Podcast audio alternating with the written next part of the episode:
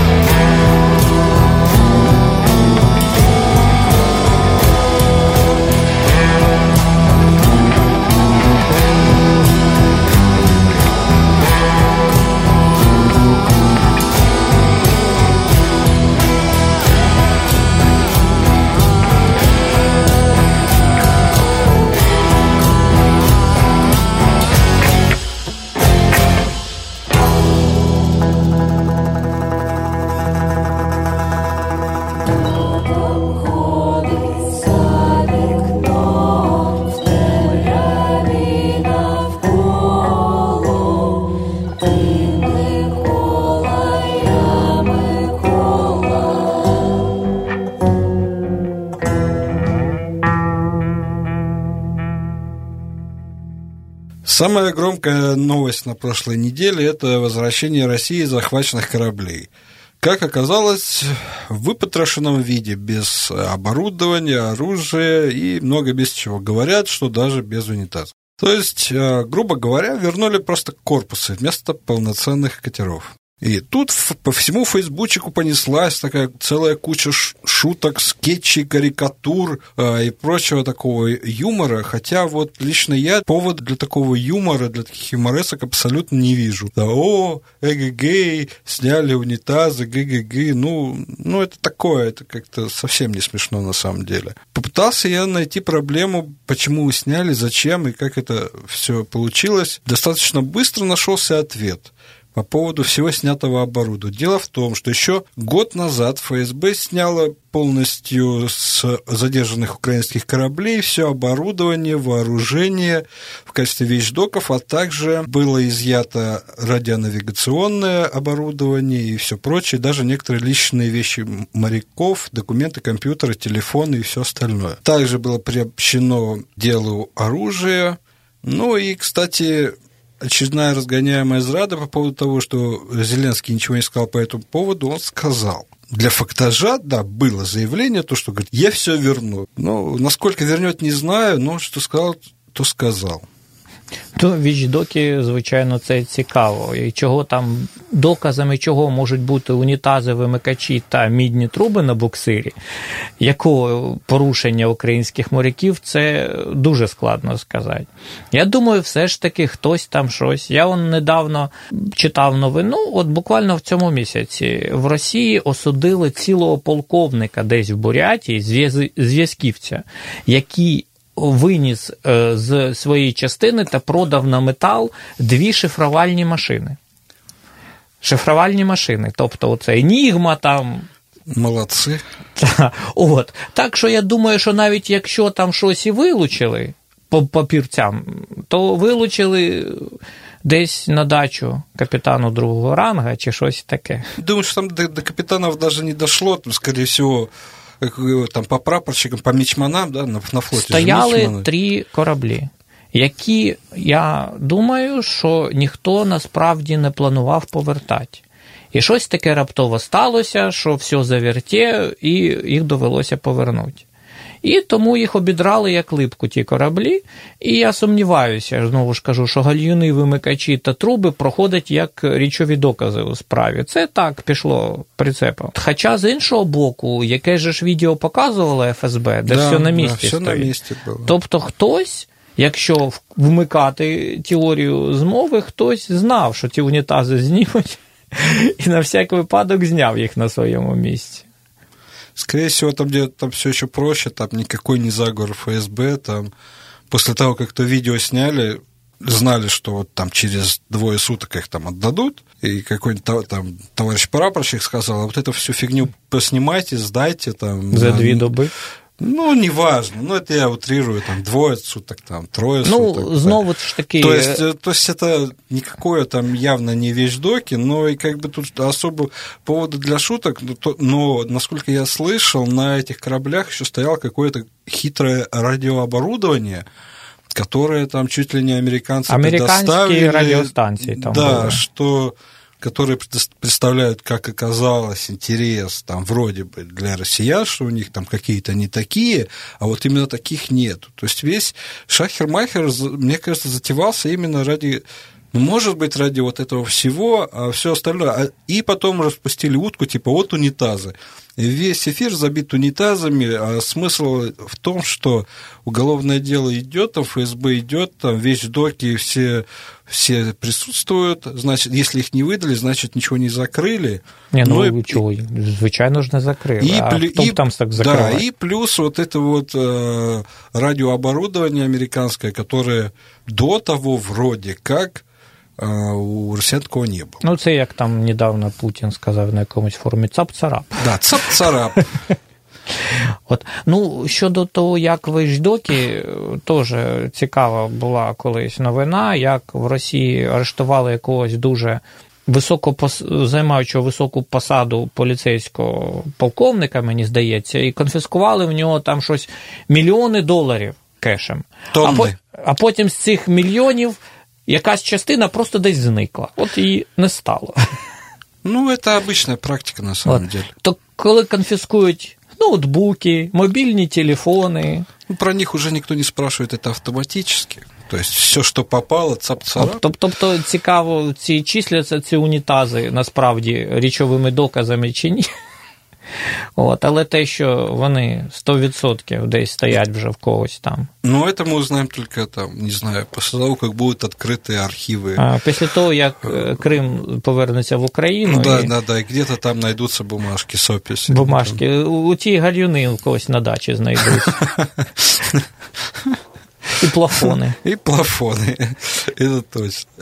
Такая веселая, невеселая история с унитазами. Мне вот не нравится просто то, что вот это информационное поле, связанное с кораблями, очень дружно забилось унитазами. У меня паранойя, и когда кажется, что когда упорно разгоняется какой-то бред, значит, э, значит, под этим что-то скрывают. Ну ладно, бог с ними. Пусть себе какают в эти унитазы. Ні, ну якщо думають, що скривають щось росіяни, то вони ж навпаки хотіли спростувати це, випускали оте відео, що дивіться, все на місці. Ну. От. Тобто, це це просто такий очередний, мені здається. Хайп на пустому місці. Ну, не то, щоб хайп на пустому місці. Це е, чергова демонстрація того, що насправді з собою являє Росія, в тому числі ну, і російська армія. В тому числі. От, Вкрали, просто вкрали. От, Якщо кажу, полковник Зєсківець вкрав і продав на метал шифрувальні машини, чого не могли вкрасти цих кораблів унітази? Действительно. Сколько водки можно купить на это? На целый унитаз. Ладно, перейдем к нашим баранам. Ну, поговорим немножко про наших нардепов из Верховной Рады. В принципе, про них можно много так достаточно повеселиться на этой неделе, там, порассказывать, потому что они так это дружненько бросились сливать друг на друга компромат, фотографии, видео, фото, там, я не знаю, что, что еще будут сливать следующее, я уже не знаю, что еще можно сливать. Но вот, ну, для меня это, по большому счету, ожидаемо, потому что такая огромная фракция собранная из э, людей и палок, которые ни, ничем между собой не объединены, она рано или поздно разделится так как сфер притяжения в Украине гораздо больше, чем два, чем э, Зеленский, э, извините, Коломойский и Порошенко, гораздо больше. И поэтому чем, чем больше сил притяжения, тем больше фракции в Верховной Раде. Идет закономерная притруска, притряска, вот это все. Ну, конечно, монобольшинство они не потеряют, но то, что уже вот этого бешеного принтера не будет очень-очень скоро, это да, это скорее всего. И, ну, я думаю, что кто-то думал, что она продержится очень, очень долго, вот эта система, система бешеного принтера. Из последнего, например, вот Масейчук опубликовал американский паспорт Давида Арахамия. И сколько бы тот тут на эфирах не обзывал там Масичука идиотом, не смеялся над этим фактом, так это ха-ха, да, да ну что вы всерьез, но нигде он так и не опроверг этого факта. То есть, есть ли у него американское гражданство, нет ли у него американского гражданства, это науке неизвестно. И если кто-то действительно раскопает эту тему, и окажется, что она у него все-таки есть, то это будет очень весело. Во-первых, сам Рахами пролетает автоматически, вылетает из Верховной Рады, но этого мало. Более того, насколько я понял, каждый документ, где его есть подпись, автоматически становится недействительным. Включая все голосования Верховной Раде там, и все прочие документы. Но до этого-то, конечно же, не дойдет, потому что порешают. Ну, просто тупо банально порешают, если это действительно так. Там где человечек на банкоматике стоит, денежку уже закидывает, скорее всего. Ну, мне так кажется. Ну, порішають. Що значить порішають?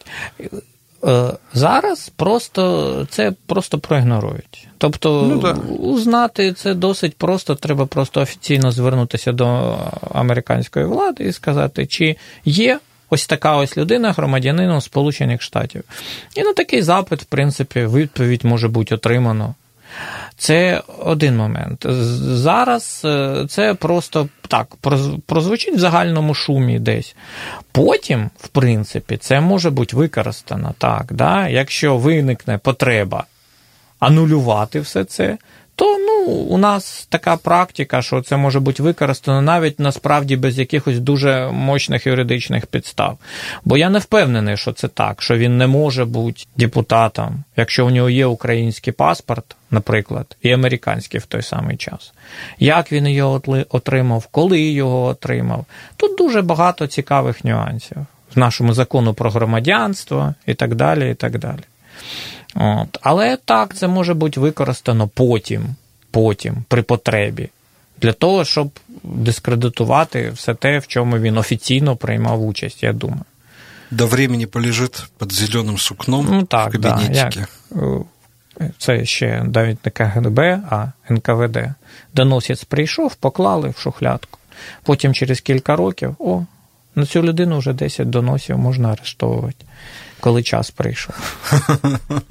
Ну да, в общем-то, читал такое мнение, что все вот эти опубликованные, все вот эти фейспалмы, это такие рычаги влияния, которые кто-то будет собирать. Но это опять такая, такая сложная конспирология, которую, в принципе, теоретически применить можна, но зачем? Це або дуже надскладна, надлюдськи просто складна така багатокроківочка, або це от просто те, що ми бачимо. Тобто люди, які не дуже компетентні, в принципі, і які, скажімо так, не дуже стратегічно мислять.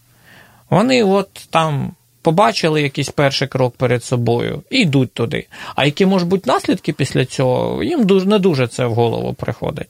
Вони не звикли продумувати оці всі зашквари там з перепіскою по мобільному телефону. Ем, ця людина просто не усвідомлює, де вона знаходиться, що над нею там згори стоїть. Якийсь там журналіст і не один. З, з, з, з довгофокусним об'єктивом, і фотка щось, що в нього на екрані. От. Е, Заяви, чудні, да, публічні. Е, він, ну, він наче то як звик він там. По п'яному ділу розказувати щось своїм дружбанам, ото він так і розказує журналістам. А воно виходить потім. І зараз е, просто нема, скажімо так, такого великого замовлення мочить. Воно звучить так трошки додавля, додавля, додавля, ну, додавля якогось негативу. В, в теорії хаоса, да, там, повышение там, степени энтропии там, в определенный момент приведет там, к чему-то там нехорошему. До лавиноподібного якогось да, там, зрушення. неконтролюємого А, а щодо фракції, це ж, в принципі, це те, що весь час відбувалося в нашій Верховній Раді. Вибори, якісь там об'єднання, коаліція, ура, ми створили, зараз ми будемо, а потім хопа, уже і зараз Юля Тимошенко пішла в опозицію як завжди. Ну, воно, При... воно це, вічна баба Прийшла осінь, опали листя, відлетіли птахи, Юлія Тимошенко пішла в опозицію. Да, Юлія Тимошенко вспомнила, що вона не в опозиції внезапно. От. Е, Оці ж е, стилісти, тамади, фотографи і бармени, звичайно, в них немає якоїсь політичної ваги. Звичайно, вони залежать від е, фракції, навряд чи вони будуть там йти кудись. Чи... Хоча це ще невідомо, вони зараз посидять там кілька місяців ще в той раді, щось почнуть думати про себе, хтось почне підходити до них з пропозиціями, від якої їм дуже важко буде відмовитися. І ми можемо спостерігати дуже цікаві речі. Якби ще в нас не було війни і загрози такої, то це було б дуже цікаво і весело. Да, це було б весело, А в такій ситуації це дуже небезпечно, коли Верховна Рада е, зараз вона голосує по щелчку, а вона припинить голосувати взагалі. А потім не буде голосувати навіть по пінку. Вони просто перестануть ходити туди, бо. Ну да, оптимальний варіант. Чому я не голосував? То не було а, зайнято. А, а ті люди, які щось таке мають, якусь вагу, хоча б мінімальну, політичну, адміністративну, от уже зараз починають якось е, починаються в них якісь проблеми якісь суперечки починаються зі своєю фракцією, виключають там когось. Тобто, це знов таки, це мені здається, що це не якісь там. Як казали в Радянському Союзі, віддільні недостатки. Це початок, е, тільки початок процесу, який буде тільки наростати.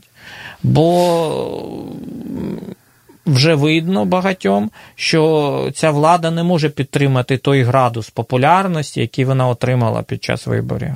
Ну да, слишком завышена планка была ожиданий, естественно. И падение буде. Скорее всего, должно быть.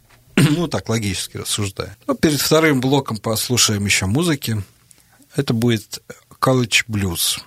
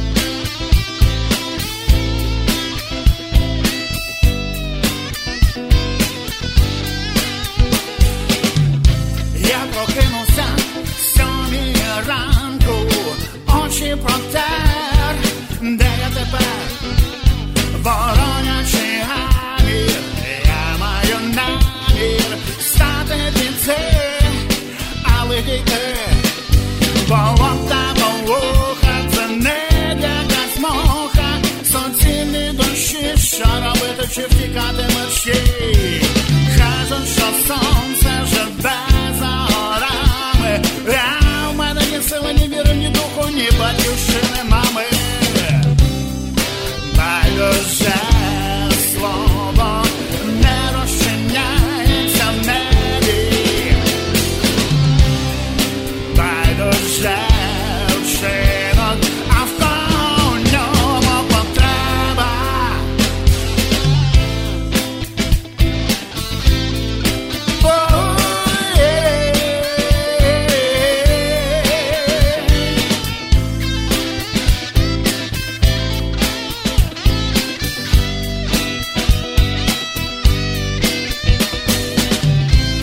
for when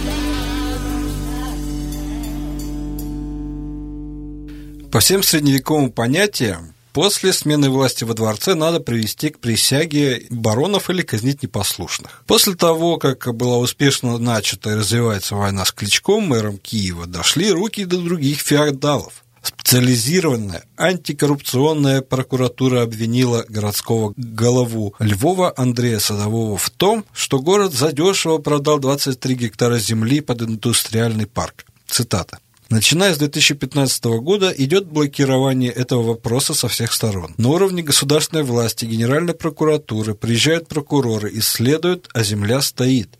За это время инвестор построен индустриальные парки в Румынии и в других городах Европы. Мы будем бороться и побеждать, заверил городской голова. Перед вручением подозрения Андрей Садовый долго общался с руководителем САП Назаром Холодницким, но никакие аргументы не подействовали. На вопрос, где он возьмет деньги для залога, Андрей Садовой ответил так. «Буду обращаться к людям. Вы знаете, что моя декларация публичная. Посмотрите мою зарплату жены, у нас нет ничего». Конец цитаты. Ну, то есть поговорил с Холодницким, мамой поклялся, вот все равно не поверил, я так понял. Не особо верю я в эти все крокодили слезы, то, что вот я, я бедный и так далее, там сколько там его погонял, там говорят, тридцаточка, 30 процентов. Посмотрим, что там как будет. Но вот то, что во Львове в следующем году будет новый мэр, в это я очень даже верю. Потому что это уже такая тенденция, которая начата с Кличка, и, и будет она продолжаться, продолжаться и продолжаться, пока во всех больших городах не будут стоять люди, которые удобны Києву. Ну, по-перше, тут цікаво те, що на відміну від кличка, е, садовий явно не був прибічником минулої влади, тривалий принаймні час. Тобто він був такий, може, м'який, але досить таки в опозиції. Тобто зараз трошечки отой процес, який призвів до зміни влади, да, до того, що Порошенко не став президентом другий термін, він починає поїдати, власно кажучи, власних дітей. Ну, естественно. От, е, І щоб казати, що буде, що це тенденція, в принципі, треба, щоб принаймні хоча б в одному випадку. Цей процес е, досяг якогось логічного кінця. Тобто мера було відсторонено, були призначені нові вибори, вони відбулися.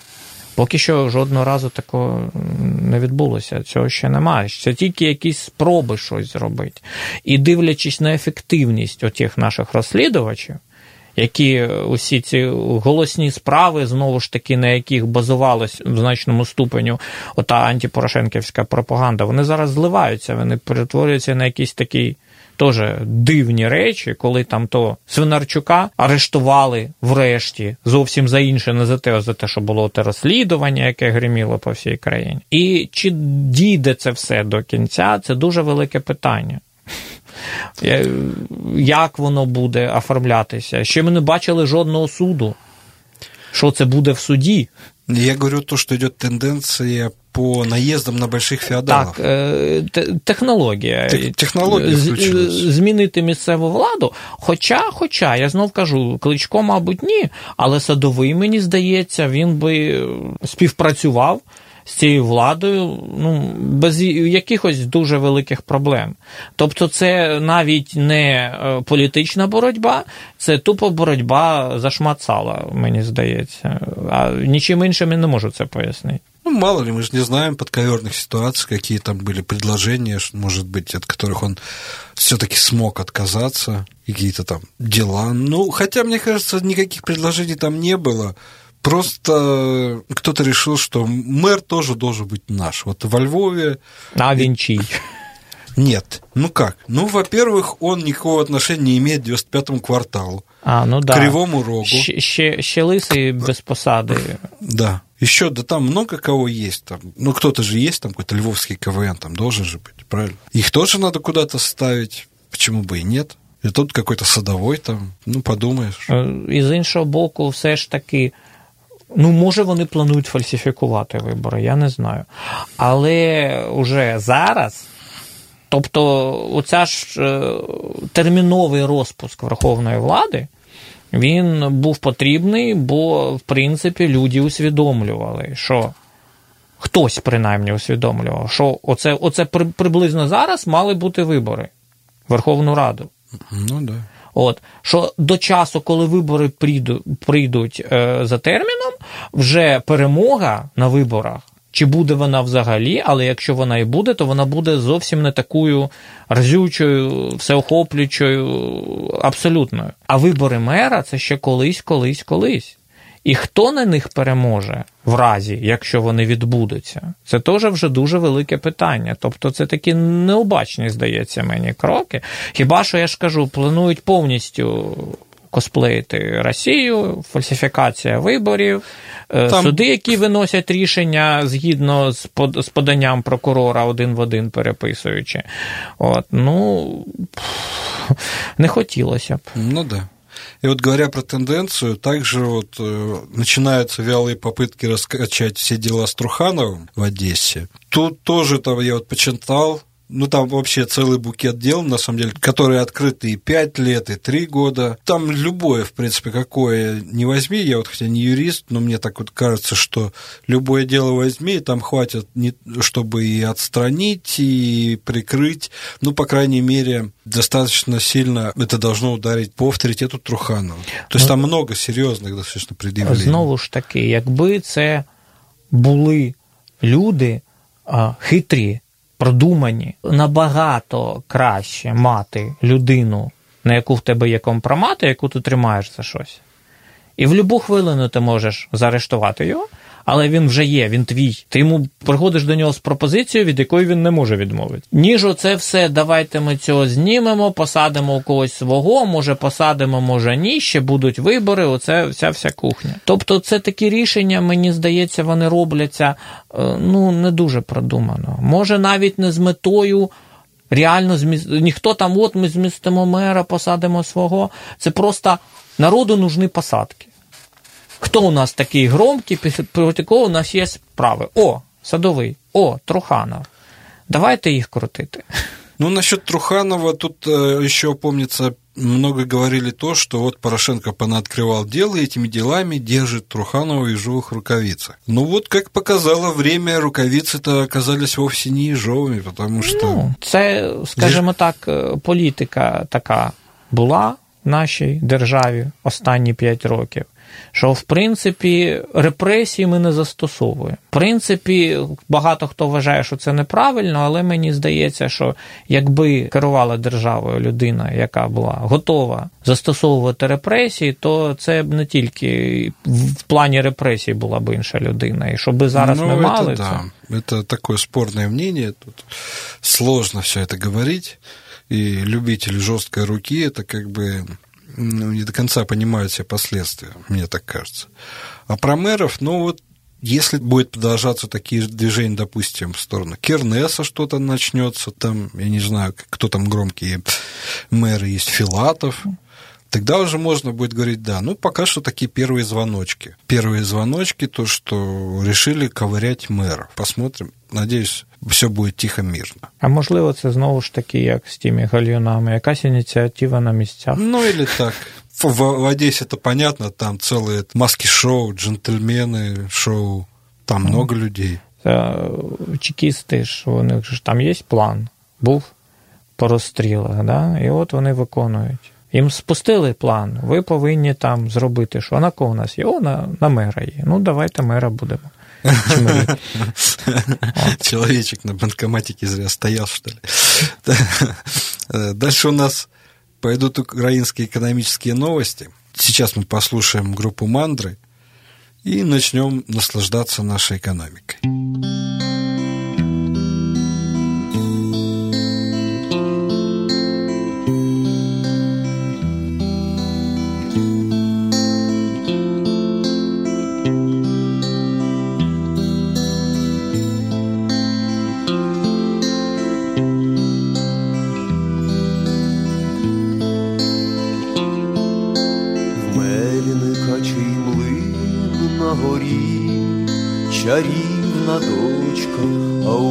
Хата стара, і в саду бузочок я лежу й дивлюся у небо на білі хмари, а пастух свирид на горі, пасе отару.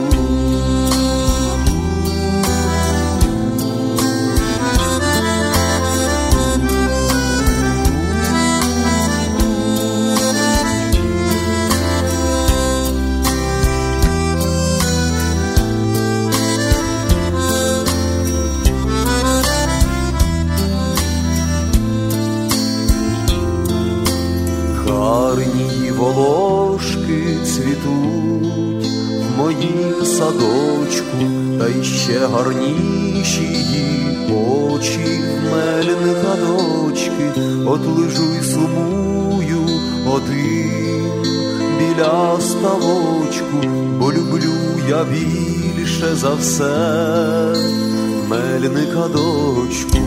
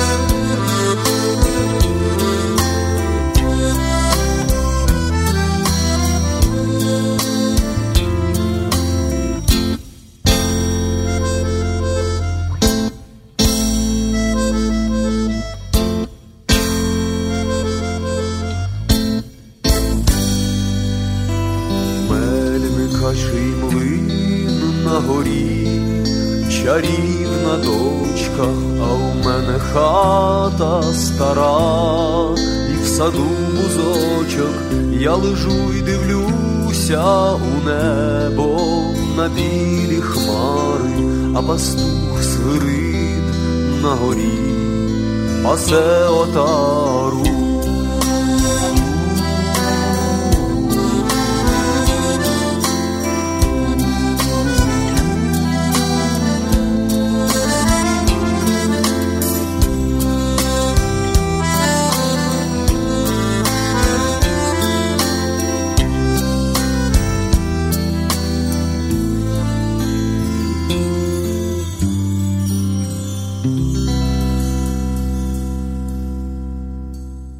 Поехали дальше. Миссия Международного валютного фонда под руководством господина Рона Ван Родена, которая находилась в Украине с 14 по 22 ноября, завершила свой визит. Специалисты заявили, что за несколько месяцев правительство достигло высокого прогресса в продвижении реформ. Об этом сообщается на сайте правительственного портала. А дальше цитата из Фейсбука министра финансов. Коллеги из МВФ завершили работу в Киеве и опубликовали заявление по завершению миссии. Минфин подтверждает достигнутый значительный прогресс и согласование очень многих параметров будущей программы. Те, кто регулярно читает заявление, заметили, что в ней нет фразы после «но». Зрады нет. Активно продвигаемся к согласованию программы, сообщила в своем посте Маркарова. Но вот мне вот это очень нравится. Это мы работаем, мы продвигаемся. Вот в тех случаях так стопроцентно говорят, когда сказать нечего, результата нет, но сказать что-то надо. Вот тут мы работаем, вот мы не обосрались, но можно сказать, что мы работаем над тем, чтобы запах не распространялся, что-то такое. МВФ вроде бы похвалила, но пока что нет, или не за что. Но главное, что после «но» нет фразы. Извините. Ну вот еще такой интересный момент. Цитата еще одна. Ранее министр финансов Украины Оксана Маркарова заявила о том, что хочет, чтобы сотрудничество с Международным валютным фондом прекратилось до 2023 года и чтобы Украина начала обеспечивать себя самостоятельно. Программа, над которой мы работаем, хорошая, Классно. И она нам позволит провести массу реформ, приватизацию, концессию и другие вещи, но и должна позволить нам выйти из нее по завершении, как это в свое время смогла сделать Польша, подытожила Маркарова. Конец цитат. То есть так это вау, хорошая программа. С 23 года не понадобится помощь МВФ. К таким новостям надо всегда добавлять в одной из альтернативных реальностей. Потому что эта фраза, она универсальная для всех экономических наших новостей. Либо любой, нашей, любой новости из Кабмина, допустим. В одной из альтернативных реальностей Украина перешла полностью на энергетическую независимость там. Или в одной, из, в одной из альтернативных реальностей, ну, не знаю, ну, короче, дальше сами доставим. Это полная да, диджитализация. Да, полная, да. Каждой бабушке научили там, пользоваться смартфоном, ну, не знаю. В общем, ну, классная фраза, но абсолютно ничего не имеющая с нашей реальностью, как и, по-моему, все вот эти заявления міністра фінансів. Ну, з МВФ зрозуміло, що взагалі нічого не зрозуміло. Що вони були, що знов приїжджали, що поїхали, з чим поїхали. Це далеко не саме відкрите, не сама відкрита установа в світі. Так скажемо так, прес-релізів вони публічних не випускають з приводу таких речей. Приїхали, тихенько щось там перемовлялося і поїхали. І потім кожен може казати, що хоче, бо МВФ, звичайно, мало коментує такі речі. Аж поки щось якесь рішення не приймається, вони кажуть, все, даємо кредит, чи ні, не даємо, там, чи відсрочуємо. Чого відсрочуємо? Тиша. Нет, там выпустили же бумагу, там ее везде таскают, ну, в которой, в принципі, нічого не написано. Оце то... завжди воно так. Скільки цих прес-релізів не бачив, завжди бла бла бла бла бла бла бла, і все. І поки не відбувається сам факт кредиту, ніхто нічого точно сказати не може. От, ну, До речі, щодо Польщі, так, Польща вже від МВФ кредити не отримує, вона зараз отримує фінансування від Євросоюзу. Вона ж там далеко не донор в Євросоюзі на сьогоднішній день. Хоча амбіцій в неї багато, але фінансово вона сама себе не отримує. Так що з Польщею порівнюватися це трошки так. В Євросоюз нас поки що не беруть. Щодо того, що чітко було видно, це ж е, ще на тому, по-моєму, тижні е, прозвучало від від посадовців МВФ прозвучало, що одним з головних вимог МВФ до України є те, щоб ну коротше, щоб нічого не віддали Коломойському назад. Ну да. От. І одразу ж у відповідь на це Коломойський сказав, я забираю Приватбанк назад, я скоро його заберу. Тобто таке враження, що от він намагається максимально зробити все, щоб цього кредиту не було. Бо, мабуть, там все ж таки є таке відчуття, що щось там якась тріщина пробігла між Коломойським та його маріонетками. І маріонетки щось уже на них тиснуть не тільки з боку Коломойського, на щось намагаються рипатися. Може, пояснити йому, що Віктор, як там Валерійовичу, да, чи? Ігор Валерійович. Ігор Валерійовичу, ну, ну не вийде. Ну, не виходить Ігор Валерійович. Не виходить кам'яний да, да, цвіток. Да, кам'яний цвіток не виходить. А він, ну, так не доставайся ти нікому. Я зараз дам таке інтерв'ю, після якого МВФ нічого вам не дасть. Ну, МВФ теж він там роблений не палками. Ну, да. От поэтому, тому чекаємо. Що буде, дізнаємося, коли воно буде. Есть, есть еще такое мнение, я вот тоже вполне его разделяю, ну как разделяю, считаю возможным, да, в одной из альтернативных реальностей, что МВФ ждет, как пройдут, если пройдут переговоры в нормандском формате 9 декабря. То есть, как оно там, что будет, что примут и как, какие будут Чи буде заявления. кому кредита давай. Да, потому что вот такой есть факт, что долг МВФ Юго-Западный федеральный округ отдавать не будет. Поэтому, а, да. поэтому мало ли что. Почему бы и нет, в общем-то. Мы же приехали тут, что поспрашивали, що ви там 9-го собираєтесь, ну, там До нет? речі, мені здається, що після всього того, що було, може, звичайно, люди захочуть ризикнути і піти в банк. Але е, знову ж таки, теперішня влада не показала себе тим, хто готовий ризикувати та йти в банк. Це все йшло по схемі. А ми ой, ні, ми не будемо. А ми ой, ні, ні, ні, ми зробимо так, як це. І здається мені, що ці переговори в нормандському форматі, звичайно ж, це, це тільки враження. Що вони закінчаться знову ж таки чимось таким пустопорожнім, і нічого не зміниться. І все це розведення, все це, в принципі, не призведе ні до яких сувів великих. Тільки трошечки там євро чиновники попіаряться на тому, які вони миротворці. І ну, все. Да. Бо вимоги будуть від Росії такі, на які навіть ті люди, які зараз є владою у нас, вони просто побояться піти на ці вимоги. Ну да, в принципе, вин-вин ситуация, как бы Россия выдвигает там какие-то там нереальные требования, Зеленский гордо их говорит, нет, мы это не будем, и как бы делают им хороший пиар, что вот видите, вот видите, а вы говорили, что, а он ничего. Ну, як... це, це, звичайно, може бути таке, що спочатку висуваються якісь нереальні вимоги, потім так. І під оцим зниженими ну, вимогами да, щось да. таки десь просовується. Але знову ж таки, от у мене все ж таки враження, що тут немає якихось хитрих многоходовочок. Що це все робиться отак швиденько на колінці. І кожну секунду хтось щось там передумує. Ой, ні, ми зробимо ось так. Ні, стоп, ми зробимо. Як от Тоні Скетчі, мабуть, писали в себе в кварталі. Так само вони зараз і планують і політику. В принципі, да, до 9 декабря ще еще куча времени, еще столько раз можно сценарий переписать, что что там будет, будет известно только 9 декабря, и то, и то не факт. Вот так вот. Ну, напоследок, Слушаем Марию Бурмаку. Ну, это, по-моему, оптимальный выбор перед черниговскими новостями. Хорошая песня, кстати.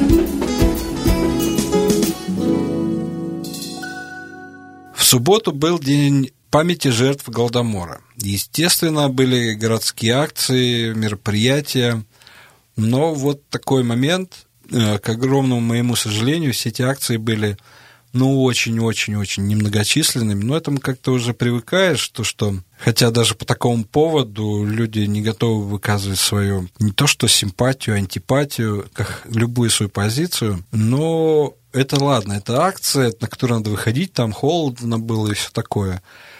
Но вот зажечь свечку в 16.00 и поставить ее на окошко оказалось вот для многих тоже просто вот катастрофически нереально. Просто почему я так говорю, именно в это время где-то сразу после четырех часов я пошел в магазин и шел ну, мимо достаточно большого количества жилых домов. То есть идешь мимо дома, смотришь, хорошо, если в доме там 3-4 там свечки горит где-то, а как раз уже темнее, все хорошо видно. То есть процент тех, кому просто не безразлично так, в такой мелочи, ну, крайне мал, катастрофично мал, я бы так сказал. Но это, это капец. Вот честно вам говорю, другого слова у меня абсолютно нет. Но это же эти желудки на ножках. Я не представляю такую ситуацию, когда в Израиле в День памяти жертв Холокоста. Ну, люди так и так, ну, что там вот это вот, да ну надо кому. Вон пусть те вот это, сын этого, кто там у них? Нетаньяху. Сын Нетаньяху пусть там что сделает, да. Я, мне это надо, что не, не понимаю я этого. Никогда не пойму вот этого отношения к своему прошлому, такое наплевательское отношение к такой трагедии, к такому, такому моменту историческому, это характеризует только одно, то, что эти желудки, они заслуживают, что все эти невзгоды и все прочее, они они будут, будут логичними. Если люди не помнять своего прошлого, то їм будущее абсолютно незачем. Ну тут ще проблема в тому, що ми так довго жили в країні з непередбачуваним минулим, що люди взагалі перестали якось уявляти себе в контексті минулого, своїх нащадків, своєї нації. Люди без коріння, це ж, так би мовити, звичайно, якщо ти усвідомлюєш це і свідомо залишаєшся таким. Е, ти заслуговуєш на зневагу. Але це люди, вони такі є. Вони просто існують такими. Це як не знаю, сердитися на муху за те, що вона джищить. Так те дратує, але вона не може, вона тільки так вміє. Одне минуле, яке було з великим пафосом, з таким. Потім хопа, ні, то все причому ще в Радянському Союзі кілька разів переписувалось то минуле. Приходили листи, е, до до людей приходили томи енциклопедії, в яких лежав папірець. Е, на сторінці такій фотку виріште, замініть на отак. Ну, як людина має ставитися після цього до минулого? Покоління виховані таким чином. І змінити це одразу. На жаль, неможливо. І, звичайно, це призводить до дуже великих проблем і наслідків сучасності. Коли для людини е, уроки історії нічого не важать, бо це це чи було, чи не було, так написано, а може воно зовсім не так було. А ось хтось каже, що все було по-іншому. А на що мені взагалі це все знати? Це були люди, які до мене ніякого відношення не мають. От, А потім, коли виявляється, що е, оця вся твоя байдужість до того, що було, і до того, що е, зараз відбувається, вона відображається на твоєму майбутньому, але ти все одно не розумієш причинно-наслідкового зв'язку між цим. У тебе винуватий хтось інший, погана влада, е, погані якісь люди, які поряд з тобою. Ну, не ти, бо ти не розумієш, як твої вчинки призвели до цього наслідку. Ну да, а мене за що, да? Ну, навіть не мене за що, а а чого? Ну, да. А як так? От іменно. От, Бо, мабуть, і не за що. В принципі, нічого поганому е, у великій справі ці люди не роблять. Вони просто не роблять нічого. Вони лежать і чекають, доки якось воно буде. Оце фраза е, батьків моєї дружини. Якось воно буде. А воно чогось взагалі якось не так. Весь час. От якось, ну якось не так, як хотілося б. Ну, в такой ситуации вообще, в принципе, да, шестой год войны, как-то хотелось бы еще видеть более осознанных движений от, от э, местных органов самоуправления в направлении там, ну, банально это звучит, но патриотических каких-то мероприятий, это все ну, не навязывание, а ну хоть что-то должно делаться, хотя бы з молодежью какие-то движения должны З одного боку так, а з іншого боку, знову ж таки, люди виховані у недовірі до офіціозу. Все, що стає офіціозом, ну, одразу ж стає чимось таким, що, типа, та ну, це коли от е, свічку у вікно поставити, да, це ж в принципі, ну відверто кажучи, це така е, ну, вигадана акція. Це от хтось придумав, давайте ставити ці свічки. Так, це символ, і це символ, який який варто використовувати, і треба. Але коли вони йдуть там на якесь церковне свято, то це ж то натовп іде. І ну. все роблять це це нормально. Це можна робити, бо це наче йде ось там знизу. А те, що йде згори, все сприймається з недовірою, з такою відчуттям якоїсь іронії такої. Хе-хе, знов нам вигадали там якусь первомайську демонстрацію. Да. І тому намагання це впровадити згори, ну, скажімо так, якщо б це робили люди, е, які вміють це робити, це було б в добре. В этом і проблема. Але те, як це робиться у нас, краще, мабуть, нічого не робити. Вот как раз в контексте вот только что всего сказанного, следующая наша новость местная. А, на прошлой неделе были обозначены проекты громадских организаций, которые в 2020 году будут финансироваться за средства областного бюджета. Посмотрел, значит, я список. На первом месте «Эко-здоровье на родных тропинках». Потом два проекта в поддержку людей ВИЧ-СПИД, а, ну, да, такое. Наши, потом «Наши корни» от организации ветеранов АТО Новгород-Северщины. Дальше «Реформы охраны здоровья. Вызов для СМИ». А дальше учет гендерного компонента в социальных а в программах социально-экономического развития громад. Вот почитал, почитал, и вот сразу вот вспомнил, не знаю почему, в школе, вот в старших классах у нас была очень странная такая учителька экологии, биологии, и вот в декабре она проводила семинар «Тропки муравьев в нашем парке». Вот семинар в декабре, я просто вот это вот запомнил, момент это бредовый. Но, в принципе, приблизительно такое же ощущение можно было заглавить статью, вот э, там, где я читал, «Как распилить областные деньги на порожники и видимость». Если у кого-то там есть вопросы, то вот, пожалуйста, вот вам атошники, вот вам гендерная тематика, вот э, помощь больным СПИДом, вот еще что-то. Я не говорю, что это не надо там, да. Это надо, естественно. Но почему-то все вот эти проекты, какие-то они очень странные по названию, возможно, там весьма достойные люди, но почему именно такая выборка – мне, меня создалось впечатление, что выборку делали исключительно из соображений, как это будет выглядеть на страницах газет, там, на интернет-порталах. То есть, не забыли ли мы никого? Всем сестрам по серьгам. Все вот эти вот исследования экологии родных тропинок с, с вызовом СМИ для гендеров и какие-то там исследования корней – это, наверное, когда-то было бы важно, если бы не такой момент, что Черниговская область э, имеет большую общую границу со страной-агрессором на шестой год войны. И очень странно в этом списке не видеть ни одного проекта, который направлен хоть на какую-то поддержку какой-то гражданской обороны, не самообороны, я не знаю, как это правильно сказать, хоть что-то там по противодействию агрессии, хотя бы теоретическое, там что-то патриотическое самосознание, тоже пафосные слова, но, но все равно. Война идет, люди гибнут, а они просто, как вот исследовали тропки муравьев в декабре 10 лет назад, так и продолжают вот это вот. Ну, мы же неплохо выглядим, мы же никак выглядим, да, мы же плохо не выглядим. От мене дико бомбить по этому поводу. Ну, це ж знову ж таки не це обласна рада, так? Чи да, хто да, там? Да, Не рада ж вигадувала ці проєкти. Чи якісь суспільні організації приходили до них, подавали заявки. Ну, вибраний і... список-то. А хто бачив список що, того, що подавалося? А, Чи ну... було там хоч одне те, що ти кажеш? А, ну, в принципі, да. Это, да это... Чи було що вибирати? Е, Хто ці організації? Це ж грантоїди, яким вже багато років. Вони працюють з міжнародними фондами, зі всякими там ЮНІСЕФами і так далі. і так далі. Хто з них дасть гроші на патріотичне виховання?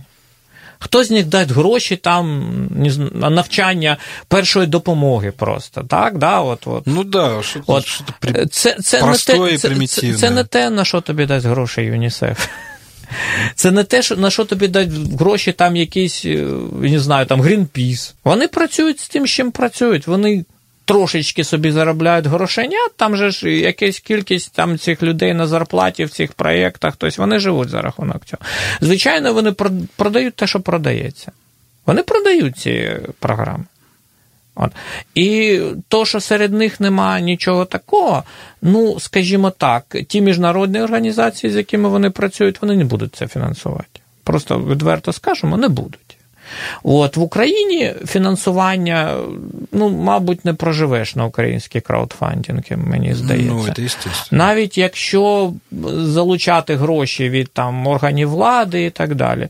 А вони беруть те, що їм дають. І, звичайно, вони вже мислять ці теж парадігмі. Да, Вони знають, що ось ми вибираємо там один екологічний проєкт, один якийсь історичний проєкт, один проєкт там якоїсь гендерної рівності вічні. Це теми. от Візьми там якийсь сайт е, якоїсь організації донора, і воно там отак списком іде.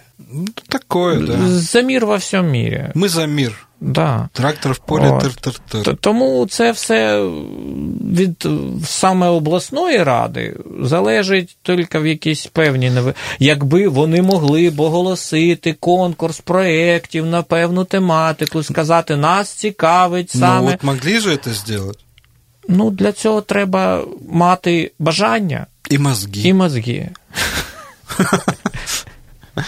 Ну, а так що, і так сойде, да. А так Ми це, це просто те, що було кожного року в минулому, в позаминулому, ще до війни було, ще за часів Ющенка було, і воно знов таки є. Це як то знову ж таки листя опадає, пташки відлітають на юг, а обласна рада оголошує результати конкурсу проєктів. От, І результати такі самі, як і минулого, позаминулого року, і 10 років тому. Я не знаю, що вообще можна и должно менять в этой ситуации. Какие-то рычаги влияния, может быть, на это все дело есть. Но паровоз таким образом дальше долго, вернее, ехать не сможет. То есть, по-любому, когда-то это все накроется медным тазиком. І все, і все Ну, це ж паровоз, це ж паровоз ще радянської школи, як в тому анекдоті Про потяг Радянський Союз. Коли при Брежнєві закрили вікна шторами, гойдалися і кричали тук-тук, робили вигляд, що кудись їдемо. От люди вони працюють приблизно таким чином. Рідко хто намагається щось справді розвивати. Свідомо. Бо навіть коли ти там з якимись ідеями туди приходиш, а там вже ото середовище. І воно тебе заганяє а, в свої а рамки. А там тебе говорять, ти що дурак, що зовсім? Ні, тобі даже, навіть не кажуть, що дурак, тобі кажуть, так ну почекай, треба ж спочатку це зробити. Да, Ось да. отак, отак. У нас тут план, його треба виконати. Ось дивись, ми прийняли розпорядок, що в то. А потім пиши розпорядок на наступ. Ой, а що писати? Та от візьми минулорічний, просто там щось підправ трошки. Да, печальная картина. В общем-то, новостей сегодня веселых не было. Музыки веселой сегодня не было. Ну, нормальная ноябрьская передача, в общем-то, получилась. Разделок на сегодня больше нет. А, всем спасибо, если вы дослушали. Закидывайте донат на карточку. С вами были Константин Качалов и Дмитро Иванов. Всем пока-пока. До побачення. Разделочный цех. Смак українського політикуму. Разбираем тщательно, но с музыкой.